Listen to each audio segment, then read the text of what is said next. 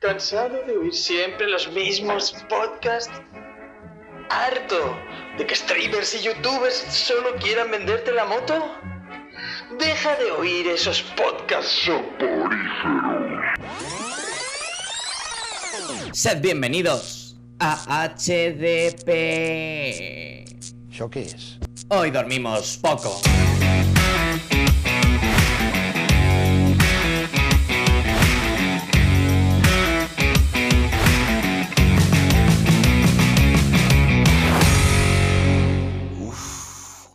Creo que tengo la pulsión.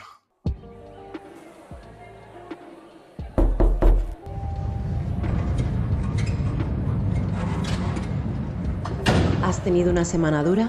No te preocupes, relájate, ponte cómodo y bienvenido a nuestro Neon Club.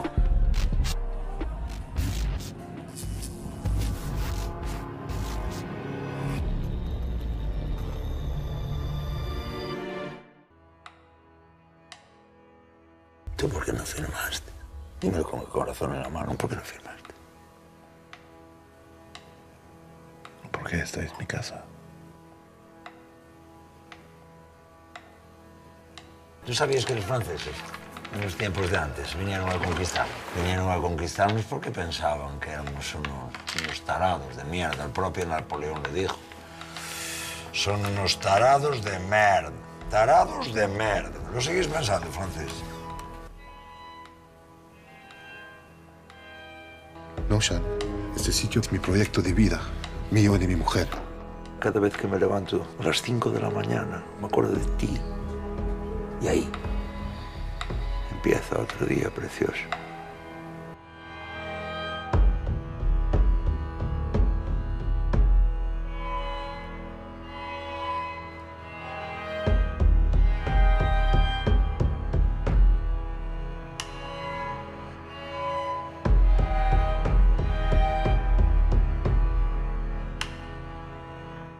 Boas noites, insomnes, y bienvenidos a HDP. Hoy dormimos poco y os saludo en la lengua gallega universal de nuestro querido Mariano Rajoy, de nuestro querido Feijo, de nuestro querido Fraga, porque hoy hablamos de una película de claro carácter galego. Hoy hablamos de asbestas. Y para hablar de tremenda obra de ficción, me he traído a tremendos colaboradores. El pulpo aceira de la playa triste. Borijo. Buenas noches. Eh, nada, estoy aquí, repleto de ganas de grabar este programa pospuesto durante largo tiempo, pero hemos sacado nuestros caballos salvajes justo, justo cuando, cuando se merece. Y nada, un nuevo Neon Club aquí en HDP. Heroísmo de paso. Madre mía, pocos seguidores nos van a quedar por la cornisa cuando acabe esto. Y por otro lado, tengo a The Neon Knight, el farlopero de la ría, el mejor contrabandista de Fariña al oeste de la frontera, Tenito. ¿Te aburrimos, insomne? ¿Eh? ¿Te aburrimos o qué? Aquí es de buena educación despedirse y saludar, ¿eh? También. Que somos pocos pero educados. ¿No lo enseñaron? Pues eso ha venido. A, a crear tensión en el ambiente. Totalmente, totalmente. Menudos fichajazos. Y nada, yo soy hoy, más que nunca, vuestro amistoso amigo y vecino, vecino gallín. Repito lo de vecino, que hoy tiene más importancia que nunca. Y nos vamos a adentrar en la España vaciada, en la Galicia profunda, para hablar de, de ese tremendo film que se estrenó en 2022, dirigido por Rodrigo Sorogoyen y guionizado por Isabel Peña, que fue Asbestas. Y como siempre, como siempre nos gusta empezar en HDP, Borijo, señálame en el muñeco. ¿Dónde te ha tocado Asbestas? Mm, en, en la boca. desarrolla, desarrolla, por favor. Ya Me sabes, tocado- podcast sensitivo. Me ha tocado en la boca porque ha sido una película en que en muchos momentos me ha mantenido con la boca abierta, en otros momentos con la boca muy cerrada y con lo, mordiéndome los labios, y en otros momentos eh, diciéndome a mí mismo no entiendo una mierda por los subtítulos. mi boca, mi boca fue una montaña rusa ver esta película para mí. emociones. muy bien, muy bien. Tenito, ¿dónde te ha tocado a ti esta epopeya galega? Pues básicamente es como si me hubieran hecho un mataleón, ¿no? Me cogieron del cuello y me estuvieron ahogando durante algo más de dos horas de película. Me sentía, me sentía como el caballo del principio durante el resto del film. En plan, Dios mío. Ay, qué tensión, ¿no? De esto que, que dices, traga saliva. Es que no, no baja. No, no baja la nuez. Me han dejado ahí. Eh, acostumbrado ya a estas cosas de Sorogoyen, de vez en cuando dices, ay, tengo ganas de un poquito de ansiedad y de ¿no? esa efervescencia que me sabe de reír, esa tensión que se puede palpar y tocar. Pues aquí me la mantiene durante prácticamente toda la película, ¿no? Hasta cierto momento clímax, pero es que luego la retoma en otro nivel eh, y en, y en otra lectura. Así que, ya te digo, es como sentir un, mata, un mataleón. Yo, mi cuello lo agradeció cuando terminó. Menos mal que eres fisio, ¿eh? No, pude volver a respirar tranquilo. Sí, menos mal. Pues nada, lo que decíamos, Insomnes. Hoy hablamos eh, de Asbestas y, bueno, decir película de 2022. Creo que sobran las presentaciones, pero arrasó en los premios Goya, tanto en categorías como mejor director, mejor película, mejor sonido. Eh, también la parte de los actores, se llevó mejor actor principal y mejor actor de reparto. Yo creo que hablaremos hoy algo de Luis Zaera, probablemente, un poquito, a lo mejor, un poquillo. Y, y nada, y comentar también, bueno, pues quién es su director. ¿Quién es su director? Que no es otro que Rodrigo Sorogoyen. Ya ha salido ese nombre un par de veces por aquí. Yo creo, para mí, y soy el primero ya en dar mi opinión, el, el maestro del thriller español. O sea, si tenemos que coger un exponente como en su día lo fue, y seguramente lo siga siendo en el cine americano, como es Fincher, de lo que es el thriller, pues yo creo que aquí en España nuestro Fincher, que siempre está mal lo de comparar, ¿no? Son distintos tipos de cine. Pero al final, por hacernos entendibles, yo creo que nuestro Fincher sería este, este Sorogoyen. No sé vosotros, ¿qué opinión? Porque sé que además hay opiniones contrastadas por aquí sobre este director. Entonces, si quieres, tírale, Bori. Incontrovertidas. Mm, Y controvertidas. a mí me pasa que no he visto del nada que pueda decir rotundamente no me ha gustado. En general siempre tiendo a sacar la visión positiva. Pero sí que es verdad, aunque no lo he visto todo, de lo que he visto suyo, mm, tampoco se queda mucho conmigo. O sea, las veo, me entretengo, pero luego me cuesta, aunque bueno, esto es un, argumento que puedo decir prácticamente de todo lo que veo, pero es verdad que me cuesta un poco recordarlas. No, no me quedo, salvo algún punto muy puntual y muy concreto, que sí que diga, uh, esto ha sido muy fuerte, que Asbestas para mí tiene algunos cuantos. Eh, me cuesta luego decir, joe, eh, este tío es el- un genio, un maestro, pero porque a nivel global me pasa eso con él. O sea, su trabajo, lo que he visto, me gusta, pero no, no debe ser que haya alguna tecla que no acaba de tocar del todo conmigo. Totalmente, claro que sí. Tenito. Pues eh, yo sobre todo me quedo con lo que he dicho, ¿no? Con esa sensación de agobio que me genera y esas escenas que parece que no tienen fin de tensión, ¿no? Eh, yo me acuerdo, lo que más reciente tengo, aparte de las bestas, era la serie de antidisturbios. Ujú. Y antidisturbios también tiene algunas escenas que dices, vale, ¿ya ha llegado el clímax de la escena? No. ¿Ha llegado el clímax de la escena? No. ¿Ha llegado el clímax de la escena? No. Y dices, ¿cuánto más, sabes, puede aguantarlo? ¿Cuánto más puede provocar el silencio? ¿Cuánto más puede provocar ese cruce de miradas? Esa, esa cara de mala hostia, ¿no? En, en las bestas eh, tenemos, que lo hablaremos, ¿no? Lo que has dicho de, de Luis Zaera, que es que cada vez que sale el tío, dices. Ah, yo me acuerdo de mi mujer que decía, joder, qué mal me cae este hombre, ¿sabes? Pero, Claro, pero es que es lo que tiene que proponer. Y, y Sí, eso sí. se consigue con una gran interpretación por su parte, pero también con una grande dirección de decirle, no, no, no, fádate más, aguanta más, encabrónate más. eh, o sea, y eso, sobre todo, sobre todo el recuerdo que tengo, ya te digo, más, más que de a lo mejor de, de ciertos momentos en sus pelis y tales, esa sensación de thriller, eh, de, de ese thriller angustioso de esos silencios, de esa música que, que también eh, se ha llevado tantos premios, que dices, joder, tío, es que me está creando una atmósfera que, lo que decía, ¿no? Que me cuesta, me cuesta respirar.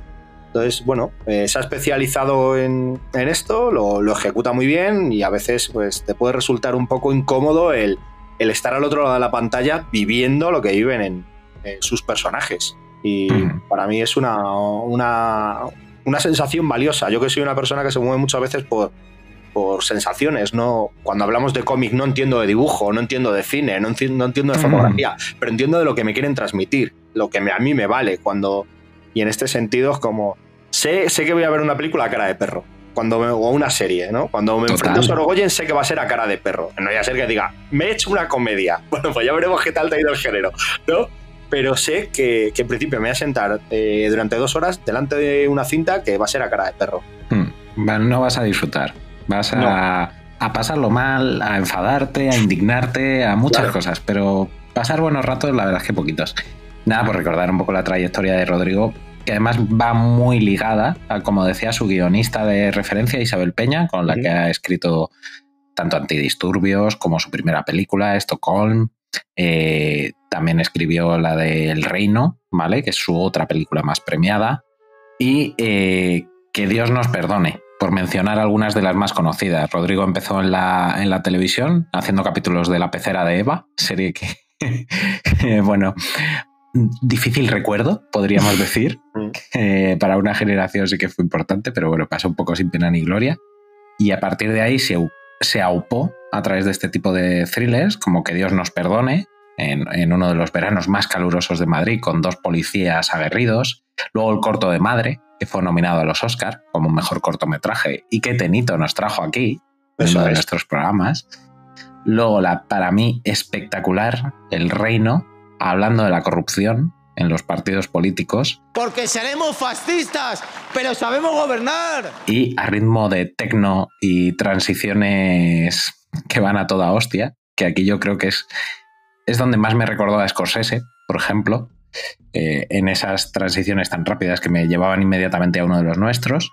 Luego hizo El Largo de Madre, la serie Antidisturbios que mencionábamos antes, que yo creo que fue un hito en lo que es la televisión española, tanto a nivel de recepción público como de crítica.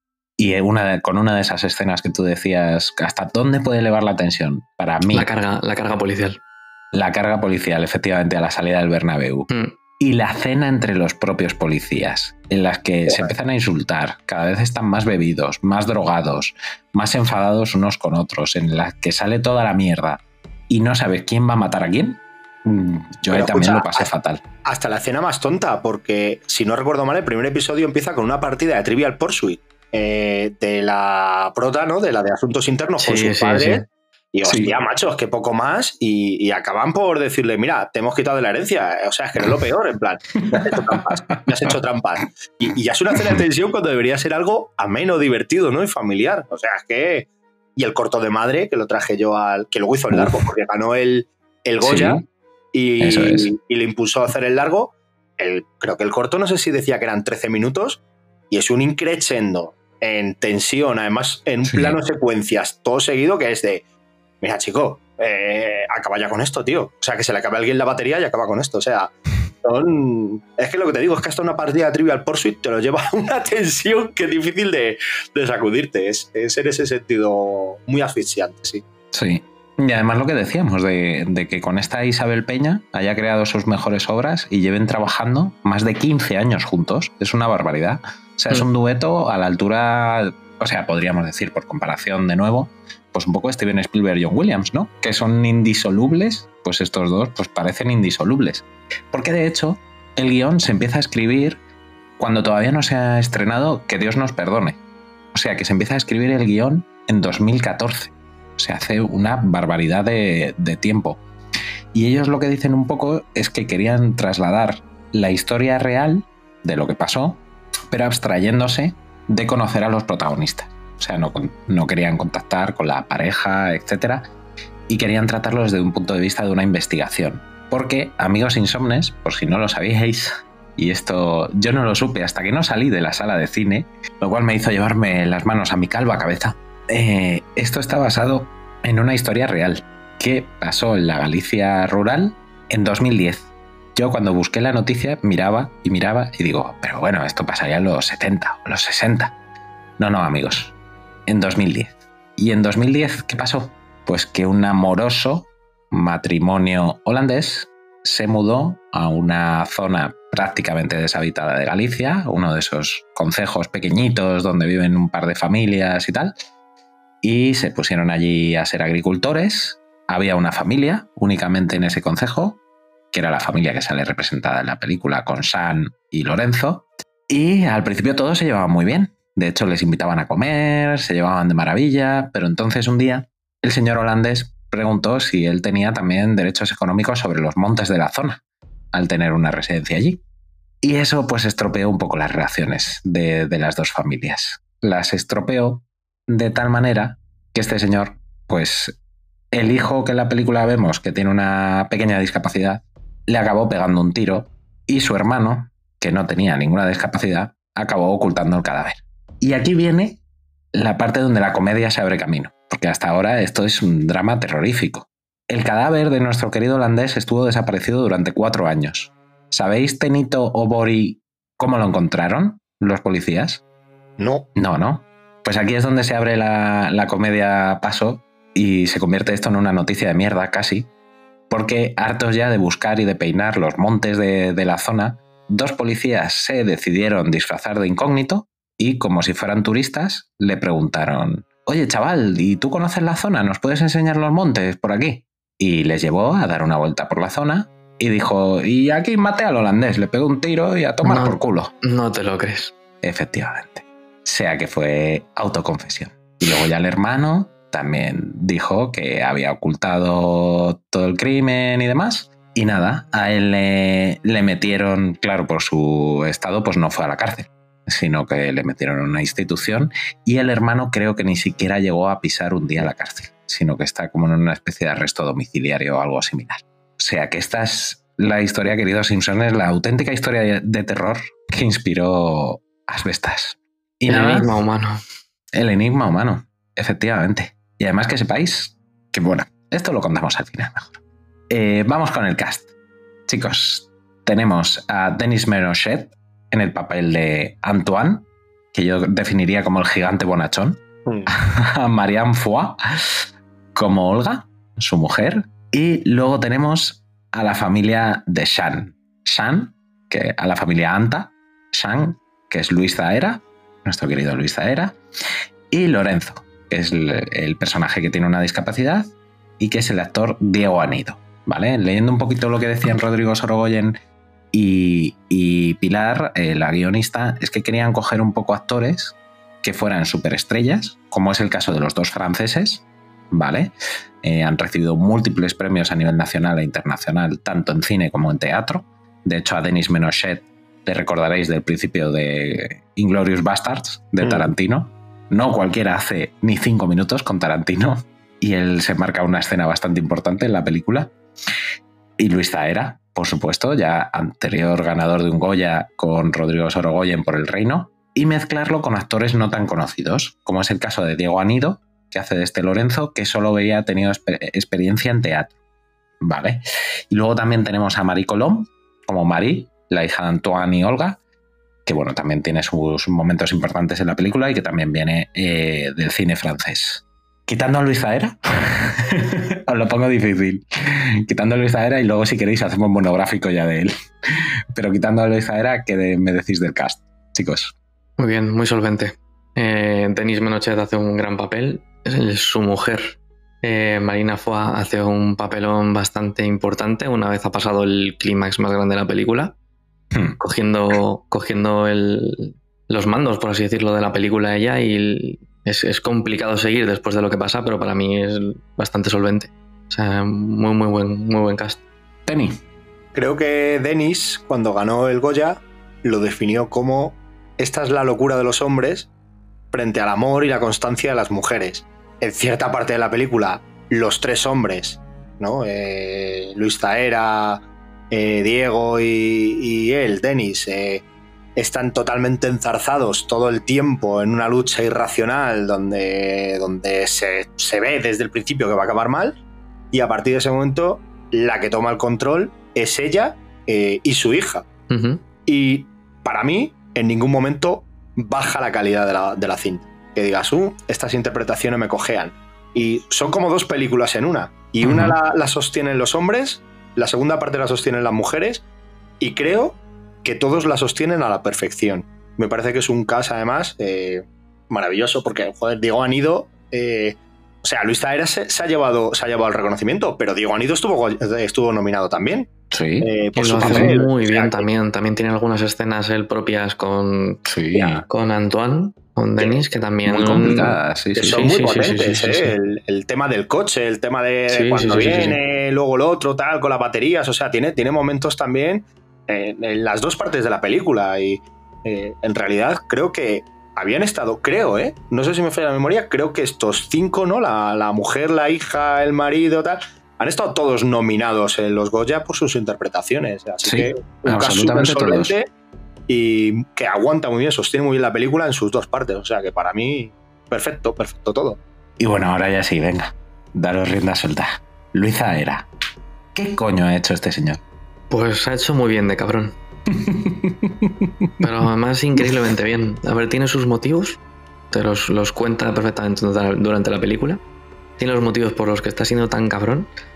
Pero lo coge y lo lleva a sus últimas consecuencias. Y en todo momento no solo te lo crees, sino que es que te acojonas. Hace, hace un papel descomunal. Y menudas frases le dan durante la película, ¿eh? Luego seguramente nos saldrá recordarlas. Pero también, hablando de agradecimientos de los Goya, Tenito, el de Luis Zaera no se quedó corto. El discurso más corto de la gala y dijo, gracias Rey, refiriéndose a Rodrigo Sorogoyen, porque he cumplido mi sueño de hacer un western y matar un francés. Muchas gracias a todos y a tomar por culo. Increíble. Luego Deris dijo que, que había estado genial con su hermano Luis Zaera, o sea que se le ve una complicidad increíble, ¿sabes? Eh, Sí, sí, vamos. brutalísimos. Que vamos a hablar de Luis Zaera. eh, es el típico secundario que, que, siempre está en alguna película que recuerdas. eh, porque yo le recordaba mucho, por ejemplo, de su papel de John Kien en Celda 211, ¿no? Cuando despierta ahí al funcionario. ¿Y tú quién eres? ¡Te voy a llevar a mala madre! ¿Sabes? Que también hace un papelón ahí de colgado John Kien increíble. Y ahí, Sí. pues, le han dicho, habla en gallego, juega al dominó, bebe orujo y porta tengo un cabrón con el francés. Y él ha dicho, perfecto, yo lo hago, ¿sabes? Y, y lo ha hecho a la perfección. La verdad es que el tío... Pero bueno, es el típico que llevas toda media vida viendo de actor secundario en cine español y que en los últimos años, pues gracias a Sorogoyen eh, y alguna otra peli por ahí, pues está tomando el protagonismo que creo que, que se merece porque creo que es un gran actor, la verdad. Así que nos deja, nos deja un, un villano memorable ¿eh? en la cinta. Una anecdotilla de lo que decías de Zelda 211, que yo creo que todos le recordamos pega- pegando gritos y con el pincho en la mano por ahí, persiguiendo a calzones. que es que eh, sabéis que para esa película muchos, bueno, no muchos de los extras, pero partes de lo- parte de los extras sí que eran presidiarios, presidiarios reales, eh, porque, bueno, pues eh, en ciertas condiciones y tal, pues necesitaban esa veracidad.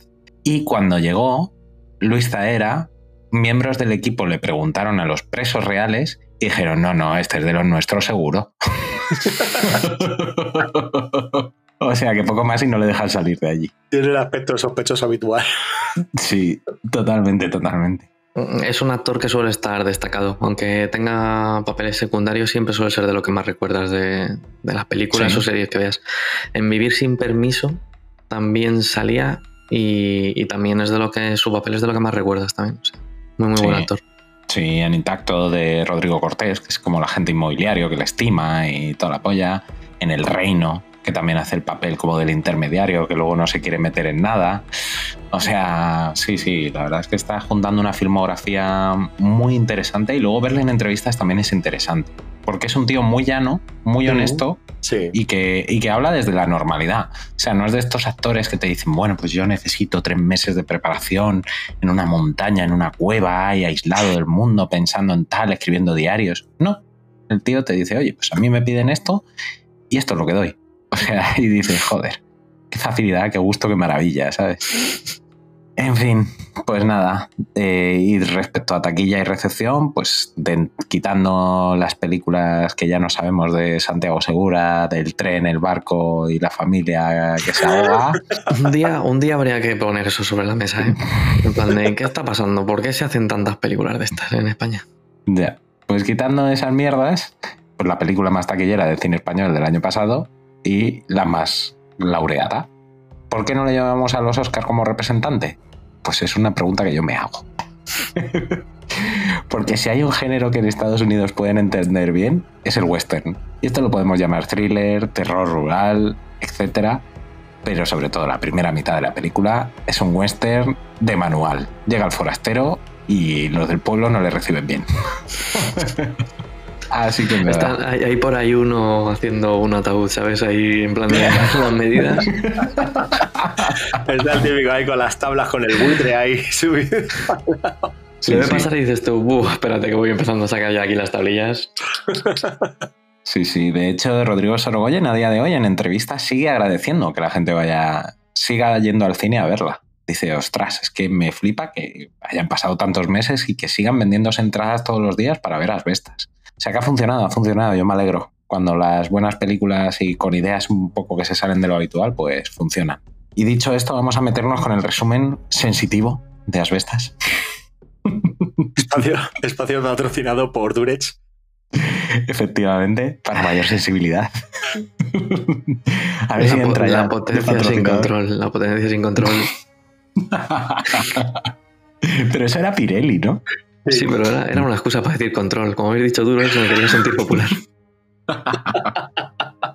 Ay, en fin, sí, insomnes, así somos. Hasta con un thriller rural y tal, y no sé qué. Bueno, pues nosotros nos reímos. Que no nos quite nadie la risa. Pero bueno, empezamos ya la película. Primera escena, que vemos esa maravillosa, preciosa y eh, sanísima costumbre que hay en Galicia, que se llama arrapadas bestas, que es que cogen a los caballos que están asilvestrados, los caballos salvajes de la zona, les cortan las crines para desparasitarlas, desparasitarles, y los vuelven a soltar. Entonces, eh, bueno, a lo mejor algún insomne no ha visto esto en su vida, pero es todo bastante tribal. O sea, es como si te remontas al Pleistoceno y ves a, a hombres comportándose como animales y un animal intentando escapar, simple y, y llanamente. Entonces tenemos una escena de una de estos ritos eh, a cámara muy, muy lenta, como grabado intentando darle belleza, pero es verdad que lo que estás viendo pues es tremendamente desagradable, porque ves que el caballo está intentando escapar con todas sus fuerzas y que hay tres animales que en realidad son hombres que están consiguiendo someterle. Esta es la primera escena que nos regalaba Rodrigo Sorogoyen. Y a partir de aquí, pues nos vamos efectivamente a un pequeño pueblito en la España vaciada, eh, en la Galicia rural, y nos metemos en un bar a ver a unos paisanos jugando al dominó. Y uno de ellos, que se llama Shan, nuestro querido Luis Zaera, lleva la voz cantante. Es un poco el que manda en el pueblecillo, el que manda en el bar, el que más sabe de todo. El listillo, que se las sabe todas, que le manda a callar a uno, que a otro le manda a tomar por culo. Y vemos que ya tiene un poco más de tirria de lo normal a los franceses. No sabemos todavía por qué, pero él empieza a hablar de la conquista aquí que nos hicieron los franceses con Napoleón, que se pensaban que nos invadieron porque todos éramos unos tarados. y va desarrollándose la conversación y ya vemos que tiene un carácter, pues eso, bastante dominante y bastante agresivo. Y que tiene un hermano que aún no sabemos mucho de él, pero bueno, tiene una sonrisa cuanto menos enigmática. Luego conocemos a Antoine. Antoine es francés, vive en este mismo pequeño pueblito y tenemos una especie de slice, slice of life de Antoine. Antoine, junto con su mujer Olga, son agricultores, tienen un chalet precioso que se han montado, se han construido ellos o han reconstruido ellos, precioso, o sea, una cosa maravillosa y con su pequeña finquita para plantar sus cositas. Luego todos los domingos, todos los fines de semana van a un mercadillo a vender sus frutas y hortalizas. Y luego, por otra parte, en el tiempo libre que le queda a Antoine, pues lo disfruta comiendo, normalmente chorizo con pan y cosas de la zona que le trae su amigo Pepiño, dando paseos por el monte y viendo los rebaños de ovejitas y demás. Y en el tiempo libre que le queda también se dedica a reconstruir casas del pueblo que están abandonadas, con sus propios medios, sus propios materiales, poquito a poco. También vamos conociendo un poquito a Olga, que es una mujer muy tranquila, a la que se le ve que disfruta, o sea, si Antoine disfruta de la zona en general, ella disfruta de lo que es el hecho de la agricultura. O sea, ella siempre la vemos cuidando de la finca, cuidando de los tomates, de las hortalizas, de la valla, tal. Se, se la nota que es una mujer como muy tranquila y sobre todo que quiere mucho a Antoine. O sea, se traslada el amor de la pareja, se traslada en cada escena que comparten juntos. Luego también conocemos a Pepiño, que es un amigo local que se han echado de, allí y que les visita de vez en cuando, les trae viandas y les ayuda con los temas. Y luego también conocemos que Antoine y Olga tienen una hija, una hija que vive en Francia, que tiene su, propio, su propia niña o niño, no recuerdo bien, pero bueno, que son abuelos, ¿vale? Es, que es lo importante. Y que bueno, que la echan de menos, pero ellos no sacrifican volver a París y abandonar su paraíso terrenal que tienen aquí en Galicia. Y a la vez también vamos conociendo un poco a la familia Anta. La familia Anta. ¿Que qué son? Bueno, pues dicho mal y pronto, y dicho de forma tremendamente ofensiva, pues son unos muertos de hambre. Gente sin cultura, gente sin expectativas, gente sin futuro, que viven única y exclusivamente no de la ganadería. O sea, de la ganadería, pero no por elección, sino porque no saben hacer otra cosa. Y es lo que siempre se ha hecho. Y eh, vemos que tienen una clara, clara, clara, clara disputa con el francés. Porque resulta que una de estas grandes compañías energéticas, tipo Endesa, Iberdrola, o bueno, alguna que no merezca la pena mencionar, pues les ha ofrecido a todos los de la zona un dinerito por los terrenos para plantar sus molinos eólicos allí. Pero esto es como una cooperativa. Si todos los vecinos de la zona no llegan a un acuerdo, no se compra, porque no pueden poner en una zona un molino eólico sí y aquí no. Aquí sí, aquí no. No, van todos de sí. Y entonces ellos quieren aceptar la oferta y salir de esa mierda de vida que tienen, pero nuestro querido Antoine no. Entonces, lo que vamos a ver en este Slice of Life es que cada vez hay más choques entre las dos familias. Primero son choques que te pueden parecer hasta divertidos, les mean en la puerta de la casa, les espían por la noche, les tiran botellines ahí al lado de la casa.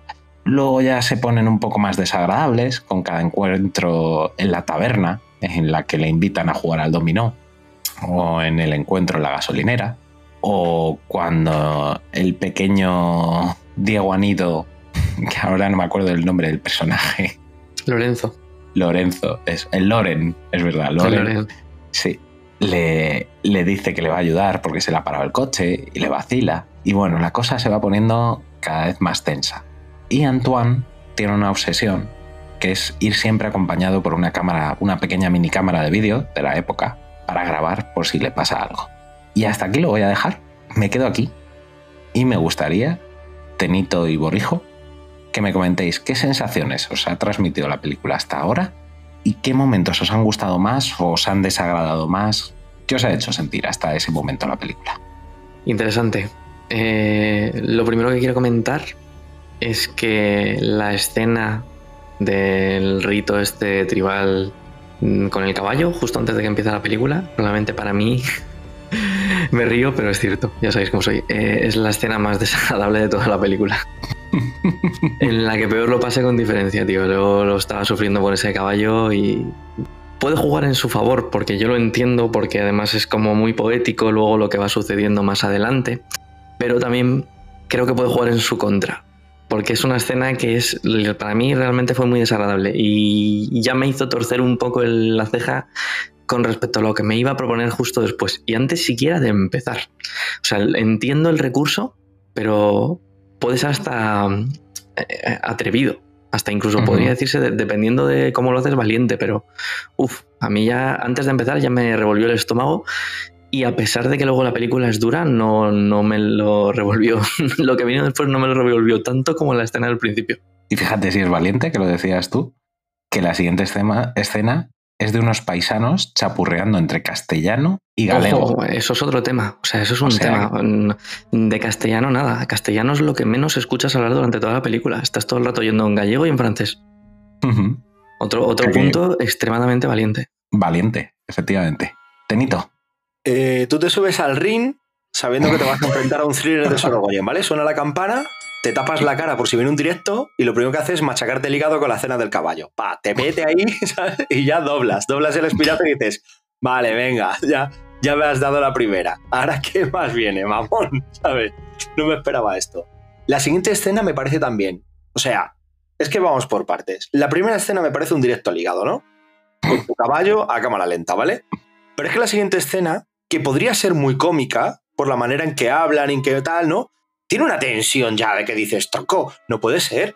Porque está ahí en plan, ¿y qué? ¿y qué? ¿y qué? No sé qué. ¿Qué hay que tratarle bien? ¿Por qué? ¿A ti cuando venían las barcas con la fariña, qué pasaba en los 90, eh? ¿Qué pasaba? ¿Quién tiraba la coca por la borda? Y decías tú, joder, tío, es que le está hablando a todo el mundo en el pueblo, porque llegaba uno y Sí. decía, yo solo digo que hay que ser tolerante. ¡Tolerante mis huevos! ¿Sabes? Dices tú, joder, macho, esto es el bar del pueblo, yo mejor no entro, ¿sabes? Yo me doy la vuelta y me voy. Es Punto que, importantísimo. Claro, es que ¿Podemos da la decir ya que Antoine es masoca por ir al, al- a la cantina esta tanto? ¿Podemos decirlo?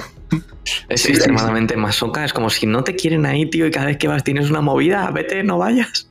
Claro, pero, pero es que te pasa a ti como espectador. O sea, es lo que digo, empieza con lo del caballo y ya empieza dándote en el hígado, pero es que la siguiente escena dices, joder, he bajado la guardia y me has pegado en el ojo, tío. O sea, ya me has abierto una ceja. Tengo el hígado tocado y la ceja hecha. Y llevamos cinco minutos de película. Venga, bien, Sorogoyen, siga paleándome, que la cosa pinta bien. Entonces, es lo que te digo. Eh, Sam cada vez que aparece sube el pan. O sea, es entrar en escena y sabes que no va a ser una, una escena superflua, ¿no? En plan, ah, mira, una escena intrascendente. No, te la encuentras en la gasolinera, acaba palos. Te la encuentras en el bar, acaba palos. Eh, mm, ¿Te vas a verle a, a su vaquería? Mm, le falta coger un muñeco de vaca y tirártelo a la cabeza. O sea, es que es todo el rato en plan, qué hombre más agresivo y cómo va elevando el tono. Esto lleva al francés a decir, hostia, es que creo que me van a hacer algo y yo mm, voy a ir con la cámara a todas partes. Aquí te das cuenta de una cosa también muy importante en la cinta que, que se traslada a, a esta España vaciada rural. Y es que él, por mucho que vaya a la Guardia Civil, todo queda como, hombre, son cosas de vecinos, hablar y Uy, solucionarlo. im- importantísimo detalle lo que acabas de comentar. Puede ser. Bueno, en general suele hacerlo Sorogoyen, pero puede ser otro cuerpo de policía más que queda retratadísimo. Sí, efectivamente. O sea, el retrato de Sorogoyen siempre de, de la policía es bastante, bastante negativo porque Uf. incluso en el reino también pasa Claro. que van a hacer una inspección y no pillan nada. Y aquí es todo como, venga, hombre, no vengas a molestarnos con esto. Son riñas de vecinos, le dicen Son en riñas de vecinos. Y dice el otro, los cojones van a ser riñas de vecinos, ¿sabes? Que es que me siento a jugar al dominó con ellos y me hablan de, ¿te acuerdas cuando Napoleón conquistó aquí? Pues luego les echamos a tiro, ¿sabes? Que no son sí, conversaciones sí. amistosas. No, No, no. habla- no hablamos del Depor y del Celta, ¿sabes? Aquí, aquí hablamos de otra cosa. Eh, es muy distinto a cuando sale eh, la pareja francesa. Es un tono totalmente. No, y ya los dos, cuando salen como Sí, matrimonio. sí, sí. Es un tono totalmente distinto de película, es lo que decimos. Eh, esto podría haber sido una película, un Slice of Life, de una pareja extranjera viviendo, sacando su huerto, relacionándose con sus vecinos, ¿sabes? Eh, parece otra película totalmente distinta a cuando te vas a la cantina, te vas a la gasolinera, te vas a la vaquería. En cuanto salen de su ámbito de hogar, es como, como el infierno en la tierra, ¿sabes? Sin embargo, Sí. ahí es ese reducto de amor, de tranquilidad, de paz, viene Pepiño, eh, hablan, le dice, anda, que mira como, ¿por qué no quitas esas hierbas? Tal, ¿no? Conversaciones más tal. qué gordo te estás poniendo. Claro, cosas así, o nos han regalado el mismo jersey, llevamos el mismo jersey los dos. ¿sabes? Es todo como muy afable, muy amigable. Fuera de ahí, es todo en plan, Dios mío, tío, Vietnam era más, más amigable para un americano que esto, ¿eh? Son. Cuando estás viendo cómo están ahí tratando su huerto, eh, nada, están ahí los dos leyendo tranquilamente. Eso es una película de, de por la tarde de la 1, ¿sabes? La típica alemana. De extranjeros que de repente van a un, a un maravilloso e idílico paraje. Y cuando de pasa en cualquier momento que va con el pueblo, entra en la cantina o se encuentra al Sam por algún lado, eso ya entonces pasa de canal a antena 3 y se lían, se pardísima, sí, sí. Sí, sí, Mm, porque totalmente. Además, es, es que en la dualidad tú decías, ¿por qué va a la taberna? ¿Por qué cojones va a la taberna? Porque ellos viven dos realidades tan distintas. O sea, viven en dos mundos. Ellos viven eh, en el mundo romántico, bucólico. Él tiene, de alguna, Antoine, el protagonista, tiene de alguna manera estereotipado todo lo que está viviendo allí en ese pueblo, en esa zona rural, o sea, está enamorado de esa tierra y de todo lo que vive allí. Y no, no concibe que existe una parte fea. Y además lo hace desde la superioridad moral y cultural, que es lo peor que puedes hacer. Porque en realidad está haciendo de menos a la familia Anta de forma directa e indirecta. O sea, les hace sentir más paletos, más miserables, más sin salida.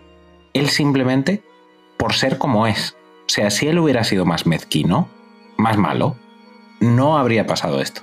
Pero esa bondad natural que transmite Antoine, que también podemos decir que es un inocente o tonto, Mm. es lo que le lleva a donde, a donde le lleva.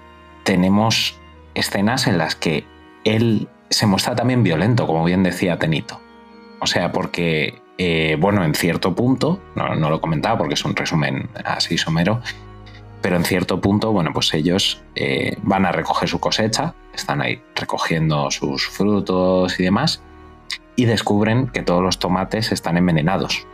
¿Y por qué ha sido esto? Porque ellos utilizan para regar agua de un pozo, y en ese pozo los hermanos Jalatrava, San y Loren, pues han echado dos baterías de coche, con lo cual toda la, toda la cosecha está envenenada. ¿De qué viven estas dos personas? De lo que cosechan y luego venden en el mercadillo. O sea, no tienen otra forma de subsistencia. Por muy majetes que sean, tienen que comer. y ni siquiera pueden comer ellos lo que han cosechado porque está envenenado. Entonces ahí sí que pierde los nervios, se mete su mini cámara en el, en el bolsillo y tiene quizá lo que sea el acto más ruin que tiene Antoine en toda la película, que es coger al hermano discapacitado del cuello y preguntarle o intentar engañarle de alguna manera o atemorizarle para que le cuente que han sido ellos y poder por fin llevarle la prueba a la Guardia Civil de que han envenenado su cosecha. Esto desembocará luego en cosas peores, pero que incluso este gigante bonachón en cierto momento eh, pierde los estribos y se deja llevar por los instintos más bajos que hay. Mm. Hay, hay un momento, no sé si había pasado este momento de la cinta, pasa un poco más, a- más adelante, ¿no? Pero como hemos hablado de lo idealizado que tienen eh, este paraje, hay un momento en el que Antoine está con, con un hombre, con un señor mayor, ¿no? Un paisano, con unas Sí, un cabras. pastor. Con el pastor. Y le dice, oye, pues esto de las cabras, tal, no sé qué, está guay, ¿no? Yo estoy pensando en echarme algunas tal para, para el tema de la leche. Y le dice el otro, como diciendo, "Pff, ¿cómo que cabras? Si esto es una mierda, si encima no dan ni leche. Todavía si fueran ovejas, valen un poco más la pena. Como diciéndole, joder, tío, es que ves una cabra y te emociona, ¿sabes? Eh, Sí, sí. relájate, que es que no son buenas. Pues eh, te das cuenta de esto, de, de que San realmente tiene una hostilidad hacia él, pero que en el pueblo, hasta la gente que le respeta o que puede eh, decir, oye, entiendo tu situación, porque es lo que decimos, no es el único que se opone a los molinos. El problema es que cuando llega allí y él expone los casos, convence a un par de paisanos más con el tema de, ah, pues yo no vendo las tierras, tal. Pero este pastor le dice al final lo mismo que le están diciendo los hermanos, de una manera más amable. Le dice, mira, yo estoy aquí solo, con unas cabras que no dan ni leche. Esto es una mierda. Antes por lo menos venían mis hijos o mis sobrinos, traían a los niños, pero es que ahora ya no quiere venir nadie. Y, y- y me voy a morir aquí solo, sin nada en la vida. Y este hombre, pues es un pastor que lleva toda su vida, que es un hombre mayor, pero claro, aquí nos muestran la dureza, la crudeza y la realidad de una España vaciada, donde si has tenido la mala suerte de nacer hijo de pastores de vacas, pues te toca heredar el negocio familiar y no tienes más aspiración en la vida. Y tienes Ujú. 53 años, 57, 42 o 60 y llevas toda tu vida haciendo lo mismo eh, y al final eh, dices, joder, es que estoy hasta las narices y encima viene un tío de fuera a decirme, no, yo llevo aquí dos años, pero esto es maravilloso y me pongo en contra. Hostia, yo llevo 57 y estoy hasta las pelotas. Entonces, eh, es, una, es una escalada de violencia, pero si te das cuenta que hay gente que en el pueblo, que aun- aunque piense, aunque vote igual que, que Antoine, le dicen, sí, voto igual que tú porque me pareció ni una pena perder estos paisajes, pero sí, el, el pueblo es una mierda y el pueblo no va a ningún lado. Y lo que más quema en cierto punto a, a San es que encima el francés tenga la buena voluntad de rehabilitar casas como diciendo, pero ¿quién va a venir aquí a vivir? O sea, no queremos ir la mitad del pueblo o más y tú encima quieres que venga aquí gente. Es que son cosas, eh, son dos realidades muy Eso válidas es. las dos, son dos visiones muy válidas las dos, pero que hay que vivirlas también. El tema es que ninguno de los dos, al final por eso está el conflicto, eh, siquiera se pone a intentar entender la otra parte. Por una parte, por lo que comentas, al final, pues esto es un matrimonio que tuvieron ahí una epifanía estando por las montañas y dijeron aquí quiero pasar el- los últimos días de mi vida porque esto me ha encantado. Y al final te presentan a unos extranjeros queriendo más esa tierra que la gente que lleva ahí toda la vida y lo que quiere es irse. Que es que nos han ofrecido 6.000 euros por cada molino, cógelo y vete. Pero es que nos, van a- nos podrían dar mucho más. Eso es una mierda, claro, es una mierda porque a ti esto te está gustando. Tienes el proyecto este de remodelar y de, de arreglar las casas a ver si la gente vuelve, pero es que la realidad que viven todos los demás es que el San se pasa el día dando paladas de mierda. Y no van a ningún lado. No van a ningún lado. Es, es que decía antes Tenito, la peli va de dualidades. Mm. Dualidades entre lo masculino y lo femenino, lo rural y lo cultural o lo, o lo elevado. Y esa es la triste realidad. O sea, de que lo que unos han elegido, los otros lo regalarían si pudieran. Pero es que al final es un poco la vida, ¿no? Y es que eso es la vida real. Que muchas veces te toca vivir unas circunstancias que otros... O sea, ¿cuánta gente conocéis que no vive en una gran ciudad que, diri- que dice, ¿cómo puedes vivir en Madrid? O en Barcelona. Mm. ¿Cómo sois capaces? Esto es horroroso. Pues esto es un poco lo mismo.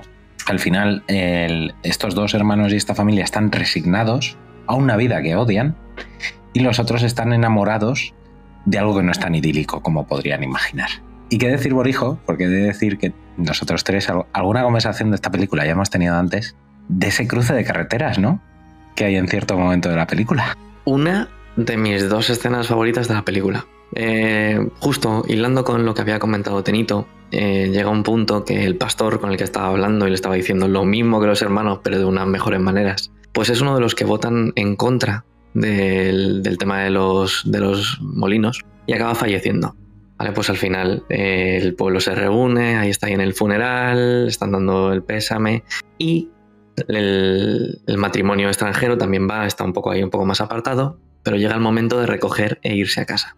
Y hay una escena que es de esas que comentaba Tenito, interminable, de puro mal rollo de la maldad del hombre, en las que va Antoine conduciendo por el coche, con el coche, con, con la mujer ahí a su lado, una carretera súper oscura, ninguna, ninguna luz, y, y como que de repente ven como en dirección contraria que se para un coche, cortándoles el camino porque es de una dirección la carretera.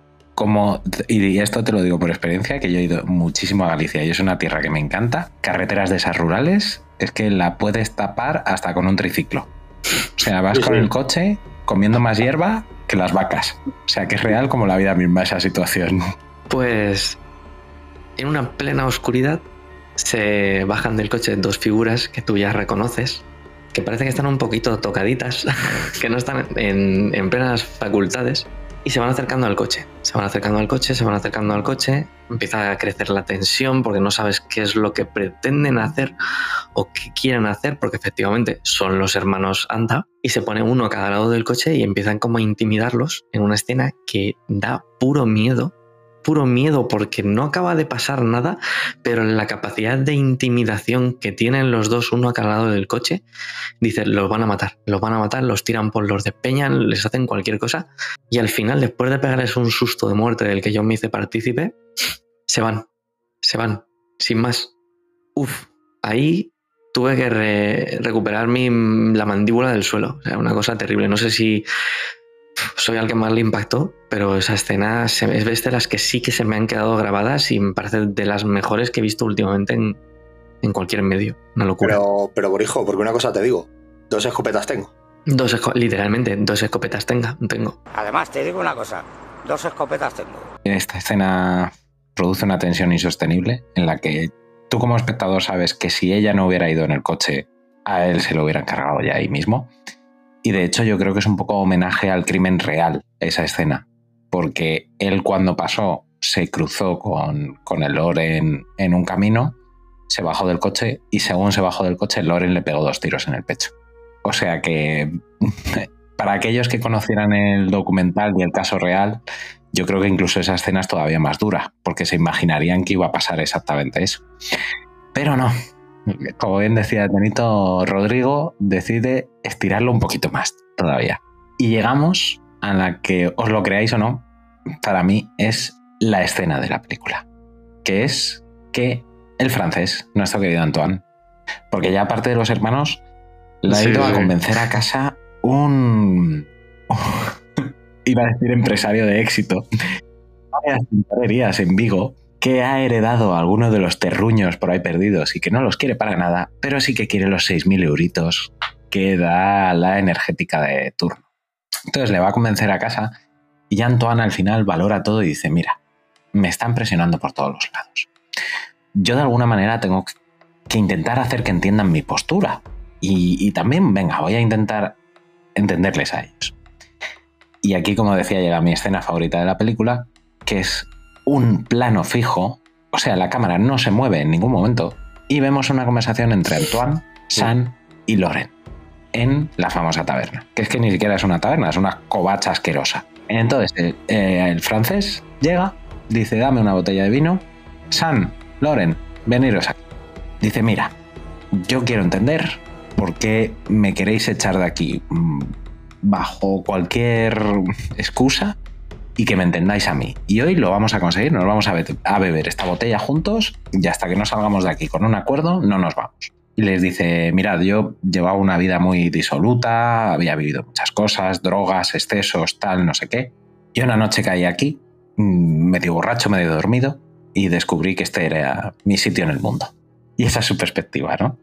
Y también les, les explica, bueno, pues que realmente esas energéticas danesas y holandesas que les pagan los, los 1.000 euros, pues que pagan tan poquito aquí porque no quieren ponerlos en su país porque les afea el paisaje.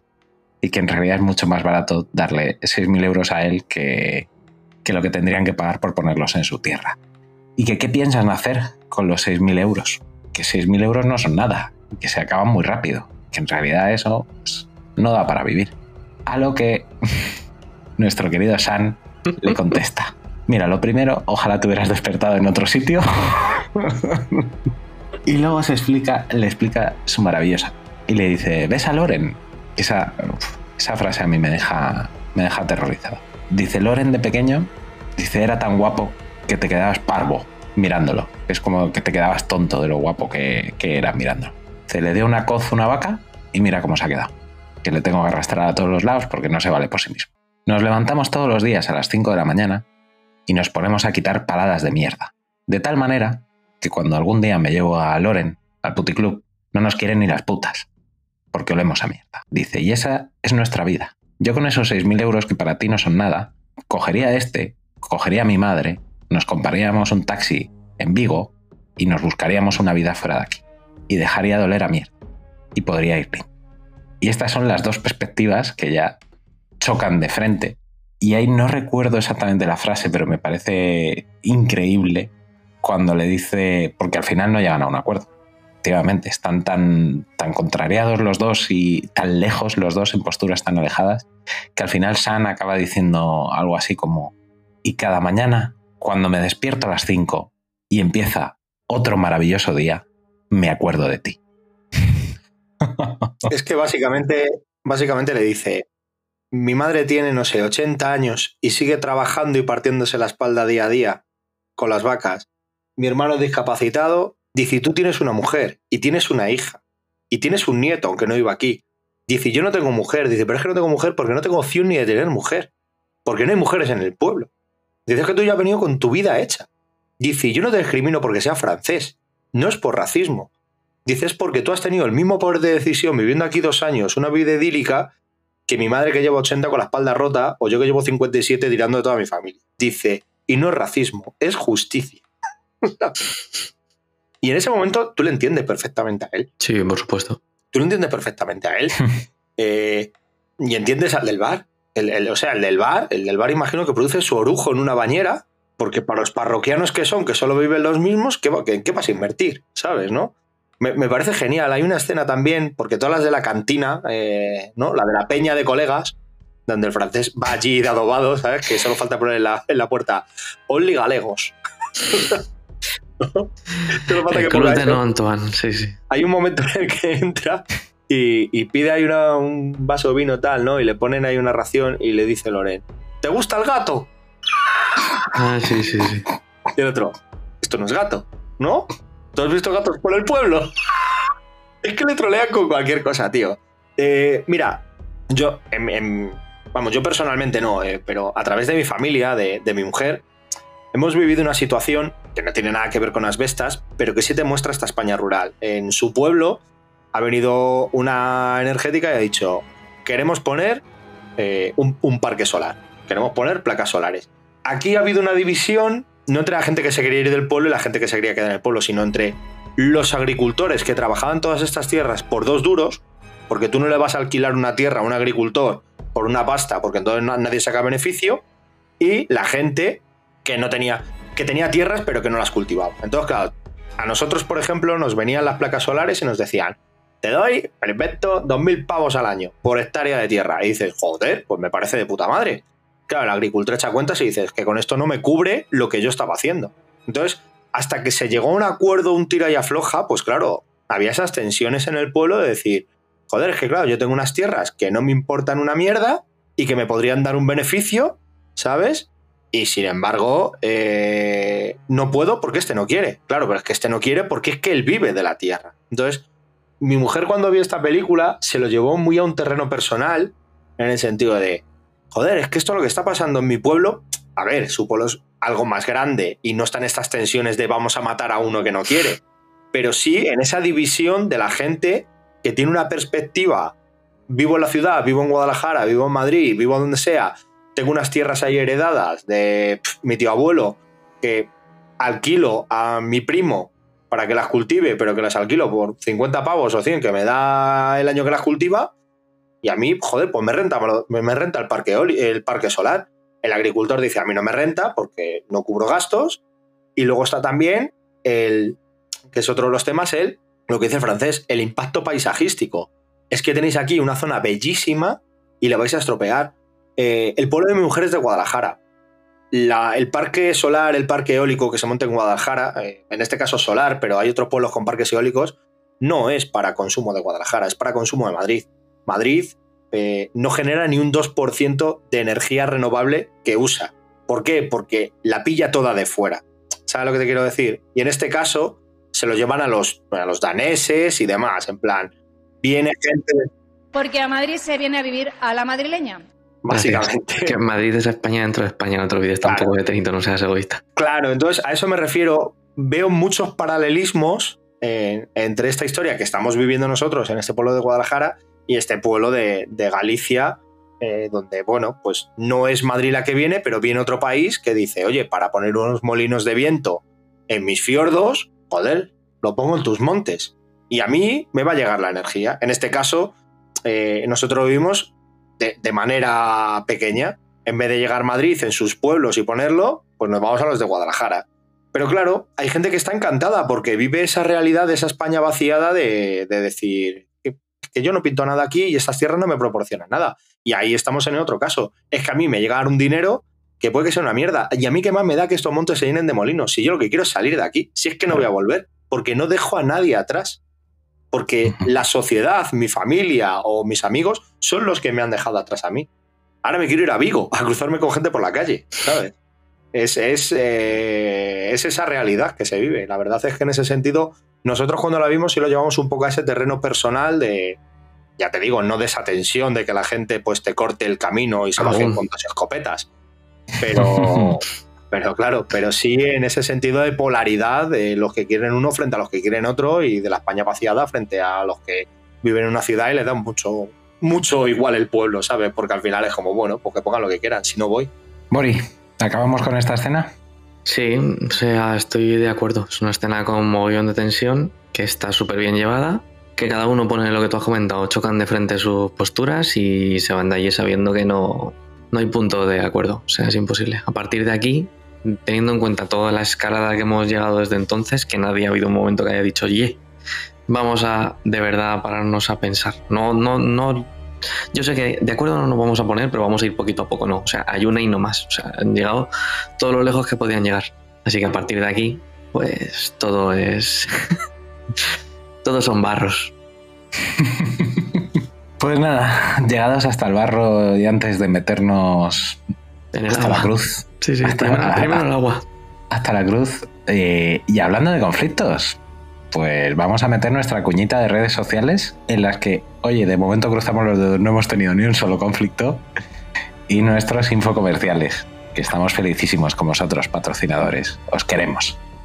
Seguid las redes sociales, arroba hoy dormimos poco. Somos activos en Twitter y también en TikTok. Publicamos en Insta y tenemos Discord. Que si subimos a Tumblr, pero ¿qué es eso?